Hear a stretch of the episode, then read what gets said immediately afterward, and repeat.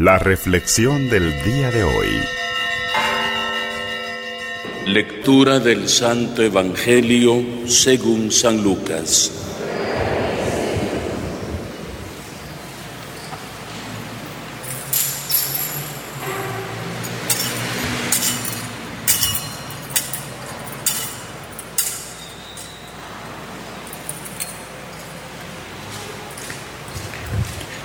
En aquel tiempo Jesús dijo esta parábola sobre algunos que se tenían por justos y despreciaban a los demás. Dos hombres subieron al templo para orar. Uno era fariseo y el otro publicano. El fariseo, erguido, oraba así en su interior. Dios mío, te doy gracias porque no soy como los demás hombres, ladrones, injustos y adúlteros. Tampoco soy como ese publicano. Ayuno dos veces por semana y pago el diezmo de todas mis ganancias. El publicano, en cambio, se quedó lejos y no se atrevía a levantar los ojos al cielo. Lo único que hacía era golpearse el pecho diciendo, Dios mío, apiádate de mí, que soy un pecador. Pues bien, yo les aseguro que éste bajó a su casa justificado y aquel no, porque todo el que se enaltece será humillado y el que se humilla será enaltecido. Palabra del Señor.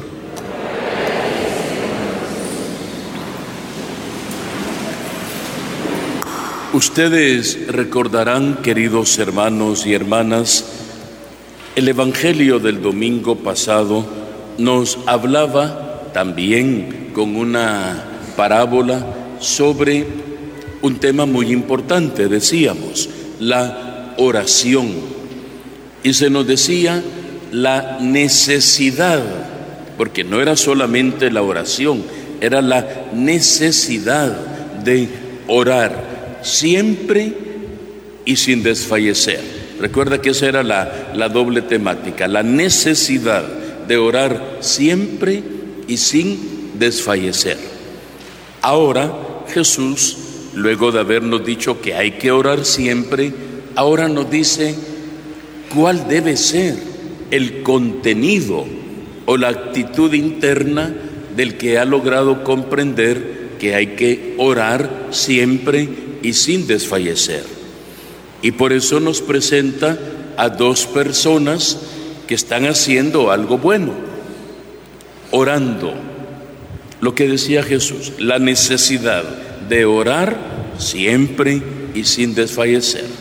Los dos están orando en el templo. ¿Qué lleva cada uno por dentro? ¿Qué es lo que cada uno le presenta al Señor? En qué consiste la motivación más profunda de su plegaria ante el Señor. Ahí está la diferencia. Por eso la misma parábola tiene introducción o justificación como la del domingo pasado. Dice hoy, en aquel tiempo dijo Jesús esta parábola sobre algunos, no todos, que se tenían por justos, que eran buena gente y que despreciaban a los demás. Se nota de hecho que había desigualdades en ese tiempo, en tiempo de Jesús, como las pueden seguir habiendo en tiempo nuestro. Ya en la primera lectura que escuchamos hoy se nos dan unas palabras de esperanza realmente hermosas sobre nosotros. Palabras hermosas cargadas de esperanza que nos muestran cómo es el corazón de Dios. El Señor dice, es un juez que no se deja impresionar por apariencias. No vamos a impresionar a Dios haciendo un dramatismo delante de Él o justificándole lo que le queremos pedir. No se deja impresionar, ni por eso, ni por aquellos que dirá en otro domingo Jesús, echaban grandes cantidades de limosna en las alcancías del templo. No se deja, dice, impresionar por nada. Y no menosprecia a nadie por ser pobre. Y aquí vienen estas palabras de esperanza. Escucha las súplicas del oprimido. ¿Y quién es el oprimido? Puede ser el rico o el pobre, el fariseo o el publicano, cualquiera de los dos. Están oprimidos por algo en la vida. No se deja impresionar. A veces nosotros, usted seguramente lo tiene muy presente, tenemos como la tendencia de hablar de los enemigos de Jesús, de los grupos enemigos, fariseos y publicanos. Y decimos los fariseos eran hipócritas y los publicanos pecadores públicos. No todos eran así. Había gente muy buena, farisea, y gente muy buena, publicana. Pensemos en fariseos buenos. No sé si recuerda usted algún fariseo bueno. San Pablo. San Pablo era fariseo. Y si decimos, es que eran unos hipócritas, tengamos cuidado, estamos echando en el, en el mismo canasto a San Pablo. Y él mismo dice, yo era fariseo, él lo dice en la carta de los Gálatas, era fariseo. Nicodemo era también fariseo. Entonces no eran tan, tan, tan malos. Pensemos en algún publicano convertido, saqueo. Señor, voy a dar la mitad de mis bienes, que los grises son importantes. Y por eso el Señor dice, no está condenando la oración de el fariseo ni alabando solamente la del publicano, lo que importa es lo que va por dentro. No se deja impresionar, escucha la súplica del oprimido, no desoye los gritos angustiosos del huérfano. Puede haber un fariseo huérfano o un publicano huérfano no desoye los gritos del huérfano, ni las quejas insistentes de las viudas. Aquí están las dos categorías de personas amadas por Dios de forma preferencial en toda la Sagrada Escritura. Cuando incluso se nos llega a decir, Dios es Padre de huérfanos y es también defensor de viudas. Así se dice literalmente padre de huérfanos y defensor de viudas. No desoye los gritos angustiosos del huérfano, porque tiene un padre que es Dios, ni la queja insistente de la viuda, porque no está abandonada, tiene a un defensor que es Dios. La oración del humilde traspasa las nubes, dice, y atraviesa el cielo. Mire qué lindo realmente. La oración del humilde llega hasta el trono del Altísimo, traspasa las nubes y llega a lo más alto del cielo. La oración del humilde, como nuestra madre. El Señor puso su mirada en la humildad de su esclava. Partiendo de esto, volvamos a la parábola y ahí vamos a entender entonces que el problema no era este por ser fariseo o este por ser publicano. El problema era el orgullo con que se presentó el fariseo delante de Dios. Te doy gracias, imagínese, dice que oraba erguido, o sea, así, bien, bien rectecito, erguido y con el corazón también erguido, pero lleno de soberbia. Te doy gracias. Hasta ahí todo estaba bien, está empezando y hasta ahí todo estaba bien. ¿Por qué? ¿Cómo debemos empezar nuestra oración nosotros? Dando gracias. La oración de acción de gracias es fundamental. De hecho, la Eucaristía es la acción de gracias por excelencia. Y siempre que uno comience a orar, debe dar gracias a Dios por la vida. Si no tuviéramos la vida, ni orar pudiéramos. Dar gracias por la vida, por un nuevo amanecer y, por todo lo demás. Hasta ahí iba bien el, el fariseo. Te doy gracias, pero te doy gracias porque no soy como los demás. Ya la regó, ahí ya, ya sé, ya, ya lo echó todo por el suelo. Te doy gracias porque no soy como los demás, que son ladrones, son feos, injustos, adúlteros. Y tampoco soy como ese que está ahí, ese publicano. él andaba en otra sintonía, andaba en otro canal, se le olvidaba que estaba delante de Dios, estaba erguido en la escalera alta de su orgullo. No era autoestima, no eran los méritos como decimos nosotros, ah, es que yo soy laico comprometido. No, no era. Podemos caer también en los mismos riesgos nosotros. Yo porque voy a misa, yo soy laico, yo voy a mi reunión de grupo, yo, yo, yo soy bueno. Momento, eso no lo es todo.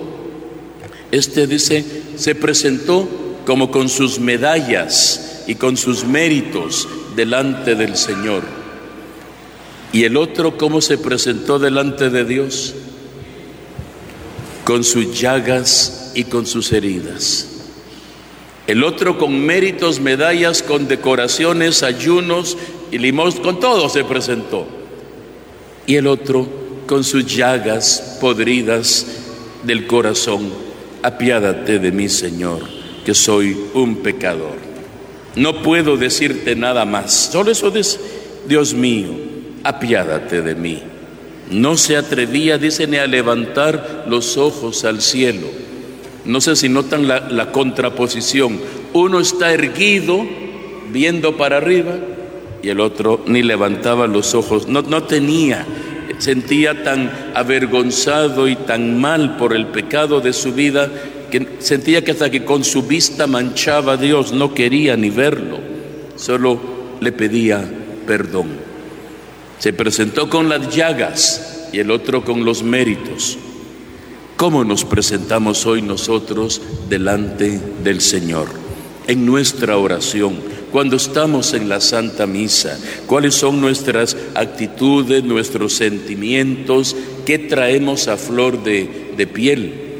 Porque el enemigo es astuto, eh, nos distrae, nos dispersa y uno puede empezar desde, ah, mire la fulana como vino, ay, vino bien despeinada, o sea, como que vino corriendo y ni se pudo peinar, la otra, mire, con la ropa que vino, mire la que pasó a leer, mire, y no vino, fui y empezamos a veces a, ojalá que se apure porque ya los frijoles se deben estar quemando y tengo que ir a comprar las cosas para el, el almuerzo.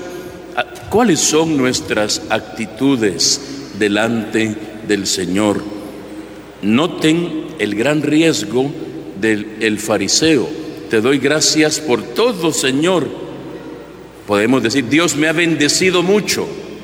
Cuidado, cuidadito, no digamos, es que a mí el Señor sí me ha bendecido.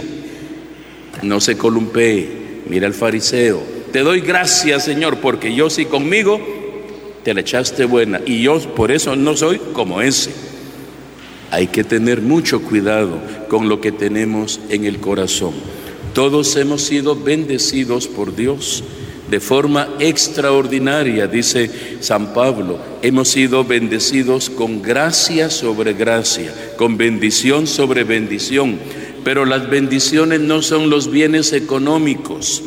Por más que nos estén metiendo eso en la cabeza algunos, es que mire, desde que yo acepté al Señor, cómo he prosperado, estoy bendecido y en victoria. Cuídese porque se va a caer se va a resbalar y el ranazo puede ser fuerte. Aprendamos del publicano. Señor, aquí estoy. Con lo que tengo pueden ser muchas bendiciones, pero con mis heridas y mis llagas, sea lo que sea, aquí estoy yo delante de ti.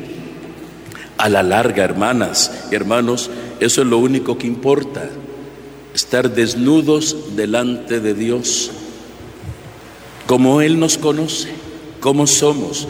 No se deja guiar, dice, por apariencias y nos ama, y nos ama de una forma extraordinaria con todo lo que somos, aún con nuestras llagas y nuestras heridas. Y nos ama más así porque le gusta sanarnos, nos gusta vendar esas heridas, curar esas heridas, porque realmente Él se siente efectivo, porque para eso vino, para darnos vida, para sanar las heridas, los golpes de nuestra vida, para ayudarnos a enmendarnos. Para eso vino. Eso lo hace a Él plenamente feliz. Ante la oración del fariseo, me imagino al Señor cruzado de brazos. Ya vas a terminar, ya, ya sacaste toda tu letanía de, de méritos, de honores, ya vas a terminar. En cambio, gustoso oyendo al otro, Señor, perdona Pidamos hoy al Señor que nos llene siempre de sabiduría, de discernimiento, sobre todo cuando estamos delante del Señor. Delante del Señor pueden pasar maravillas en la medida en que Él y yo estamos en una íntima comunión. Por eso, dentro de un momento, intentaremos comulgar, entrar con Él en esa íntima comunión. Digo vamos a intentar, porque no porque yo pase a comulgar estoy en comunión con el Señor. Puede ser que Él sí, pero que yo no, no esté muy bien con Él o con mis hermanos. No pensemos que por comulgar ya estoy santificado. No, no es, no, no se trata de eso. El corazón se santifica en la medida que está abierto a recibir la gracia y están las condiciones eh, oportunas y propicias para recibir al Señor. No es solamente un me lleno cada vez que comulgo y mi vida, pues no, eso es allá afuera. Aquí estoy llenándome de, de Dios. E, es muy diferente la, la situación. Para entrar en comunión tienen que haber dos que estén plenamente disponibles para que esa comunión sea plena, total y efectiva. Por eso termino recordando lo que dijo el Evangelio. Yo les aseguro que aquel bajó a su casa justificado y el otro no, aunque haya comulgado. Porque el que se enaltece será humillado y el que se humilla será enaltecido. Que el Señor nos bendiga y esta palabra nos llene a todos de vida y de vida en abundancia. Que así sea para todos nosotros.